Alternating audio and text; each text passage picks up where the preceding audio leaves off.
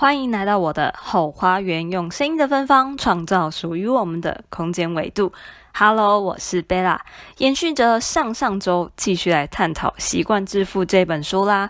量入为出，以便可以留一点钱，当自己遇上黑天鹅事件时，也不怕忽然急需使用大量的金钱。如果有多余的存款，可以将这些收入。化为可以产生被动收入的资产，如同后花园第三十七集的标题一样，帮钱找一份工作。自己的决心决定你的成功阶级。相信每一个人都会有与生俱来的使命以及任务，会因应我们的性格、想法，产生出来的结果也会有所不同。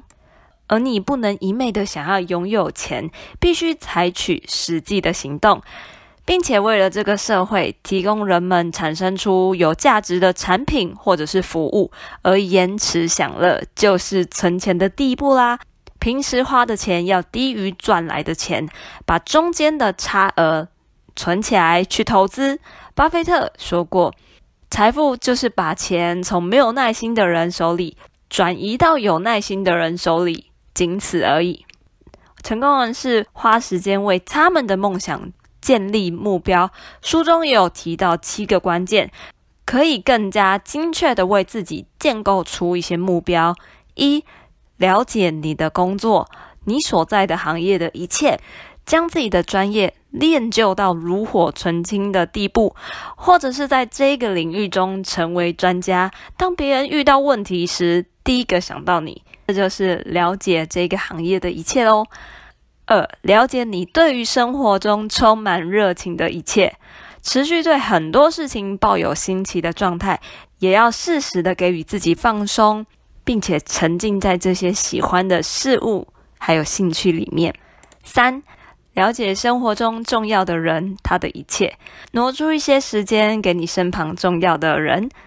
或者是你的家人给予关怀，简单的聊聊天也是一种建构家庭关系之中非常有价值的事情。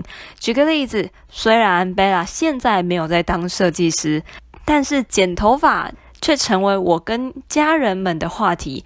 平时啊，就会帮家人剪剪头发，给予服务的同时也给予陪伴，还可以善用自己的能力帮助家人，让家人换新的发型。是不是一件非常棒的事呢？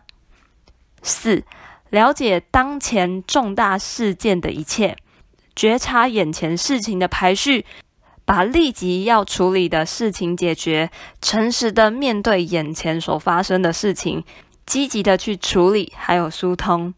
五、每天至少学习一件新事物。从自己感兴趣的地方下手，每天多学一点，就算是一些冷知识，日积月累也能够扩充自己的知识库。六，每天至少学习一个新的词汇，就是字面上的意思啊。书本应该是想表达，不管在哪一个领域之中，都有可能会有我们不了解的东西，不要想得太难，就每天一个词汇，三百六十五天之后。你就多学了三百六十五个词汇喽。七，每个月都要学习舒适圈外一件新奇的事物，挑战你的思维。看到这一点的时候，其实就是在提醒着贝拉，不可以怠惰，然后要去学习，去看见全新的事物，挑战自己，激发自己无限的可能。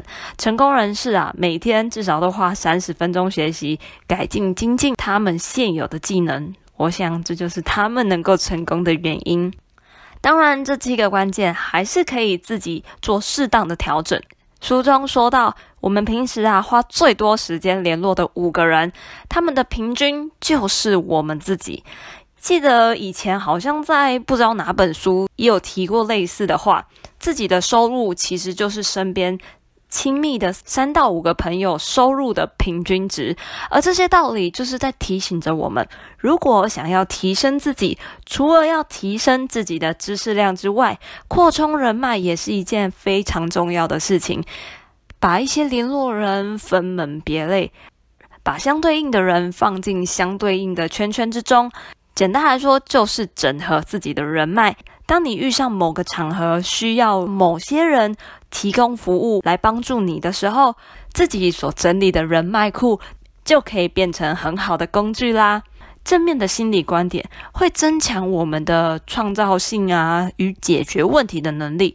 感恩的心之所以很重要，是因为感恩是正向乐观和心理的观点最重要的首要门户。我们相信什么，决定自己在人生之中可以成为什么样的人。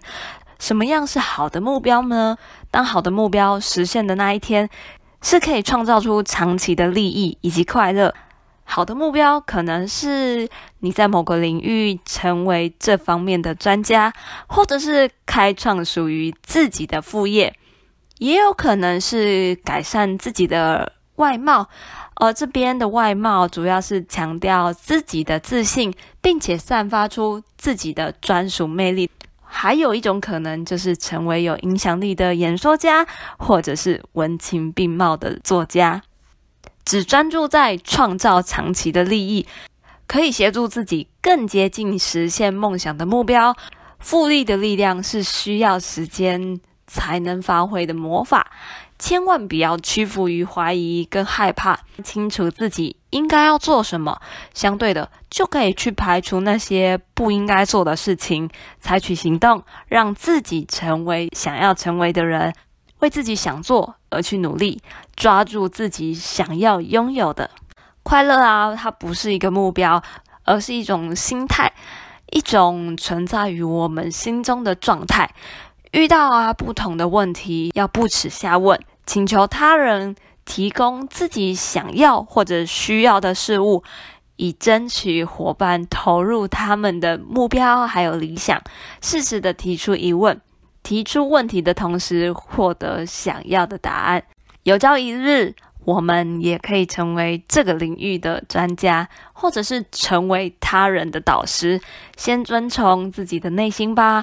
成为有影响力的人之后，我们便能够去训练别人要如何对待我们。孔子说过：“人必自重，而后人重之。”切记，推脱还有延迟是最不可取的。从心态上开始转变，让我们一起习惯致富。到了今天的最后，非常谢谢沉浸在后花园的你，空出宝贵的时间来品尝这一集的芬芳，让我们一起成为自己的人生导师。我是贝拉，下一次再见，拜拜。